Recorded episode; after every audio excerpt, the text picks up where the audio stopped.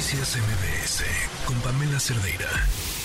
Le agradezco mucho al senador del PAN, Damián Cepeda, que esté con nosotros. Una de las voces que piden una nueva estrategia de seguridad en el país. ¿Cómo está? Bienvenido, senador.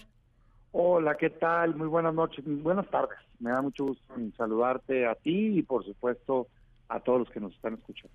Pues sí, hemos eh, escuchado en los últimos días que ha sido uno de los años más violentos, los días se van dando cifras en materia de seguridad y pues están planteando ustedes o usted alguna estrategia para que esto se revierta finalmente a favor de la ciudadanía.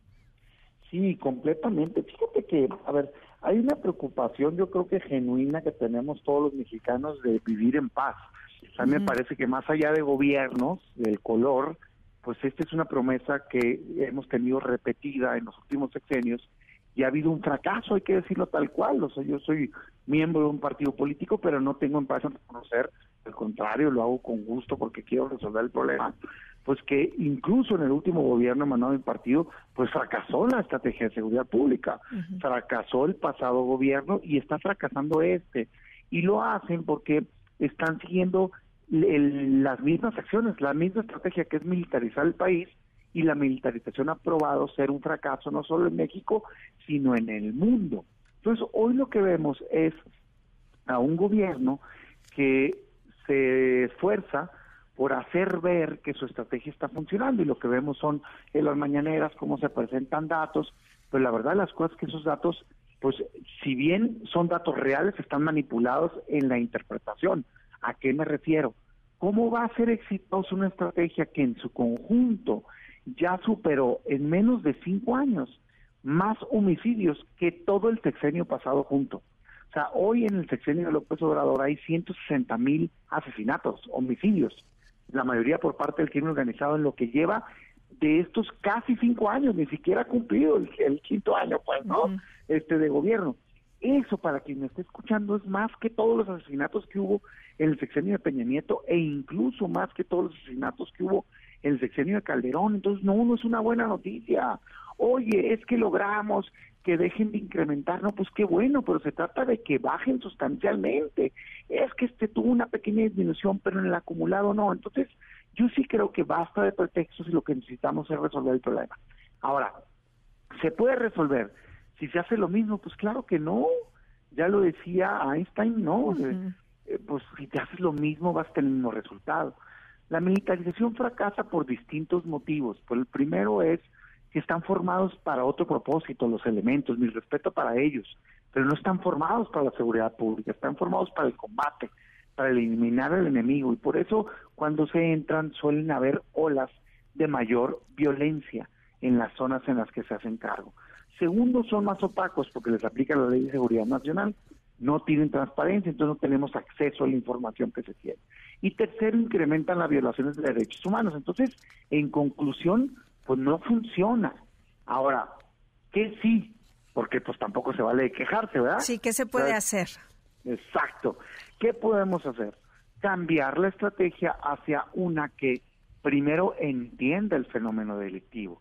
O sea, en México hay alrededor de 30 millones de delitos al año y asesinatos en un muy mal año hay 36 mil y en hoy el mejor año que han tenido pues 32 mil, ¿no? Entonces yo lo que digo es, oye, por supuesto que lo más grave es los asesinatos, no hay que minimizarlo, es el principal problema que tenemos, pero por mucho no es el problema más común. O sea, es decir, hay datos mucho más grandes de otros delitos a nivel local que ameritan una estrategia distinta. Entonces, lo que hace sentido es tener a nivel nacional un cuerpo profesional civil que debería de ser la Guardia Nacional, que se dedique básicamente, exclusivamente a perseguir al crimen organizado, pero de verdad, porque hoy no lo están persiguiendo. O sea, la Guardia Nacional es responsable de menos del 2% de las detenciones en este país. Solo patrullan, no combaten al crimen organizado. Entonces tendrías que tener un cuerpo que los combata, particularmente con inteligencia, inteligencia financiera, que les pegue donde les duele, que es en el bolsillo, en el dinero, que tampoco lo están haciendo. Los datos del informe del gobierno nos dicen que ridícula las cifras que les han logrado decomisar o quitar para debilitarlos.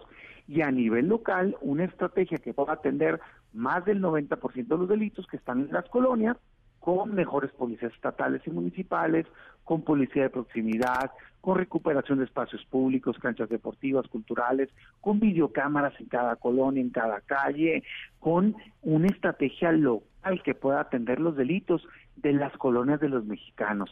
Eso puede dar resultado, no nada más militarizar, militarizar y militarizar más, que ha probado ser un fracaso rotundo. Sí, senador, sobre todo en este punto donde pues eh, las policías locales a veces están indefensas ante toda la estructura que tiene la delincuencia. Sí, es que fíjate que cuando debatimos estos temas, eh, el problema o parte del problema es que los distintos niveles de gobierno o los distintos partidos, dependiendo quién gobierne qué, defienden solo a su digamos, gobernador, gobernadora, alcaldesa, es culpa tuya, es culpa que, a ver, se trata de resolver el problema.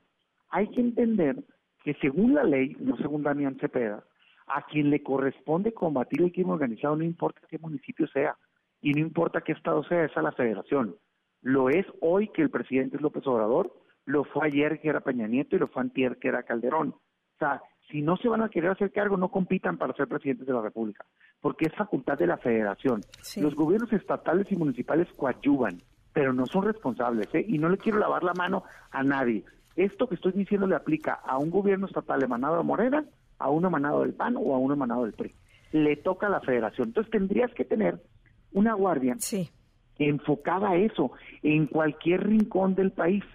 Y a nivel local, el delito que la gente está percibiendo, fíjate, según el INEGI, fíjate lo que es.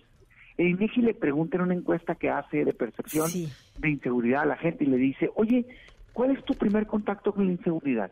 Y sabes qué contesta la gente, salgo de mi casa y en el parque están tomando o están drogándose y me da miedo y me asaltan, me cometen un delito. Voy al transporte público o voy a la y también lo asaltan me asaltan. Eh, violencia intrafamiliar, robo casa habitación. Pues en qué cabeza cabe que eso se encarguen militares con hambres y con armas largas, y estas policías locales fortalecidas. Sí, pues eh, senador, tendremos otra oportunidad de platicar más sobre esto. Por lo pronto yo le aprecio muchísimo que nos haya platicado sobre pues lo que se podría hacer y quedamos pendientes para otra conversación. Con mucho gusto, hay que buscar el cómo sí señalar lo que está mal, pero también siempre proponer cómo resolver el problema. Yo encantado. Gracias, Damián Cepeda, senador del PAN. Noticias MBS con Pamela Cerdeira.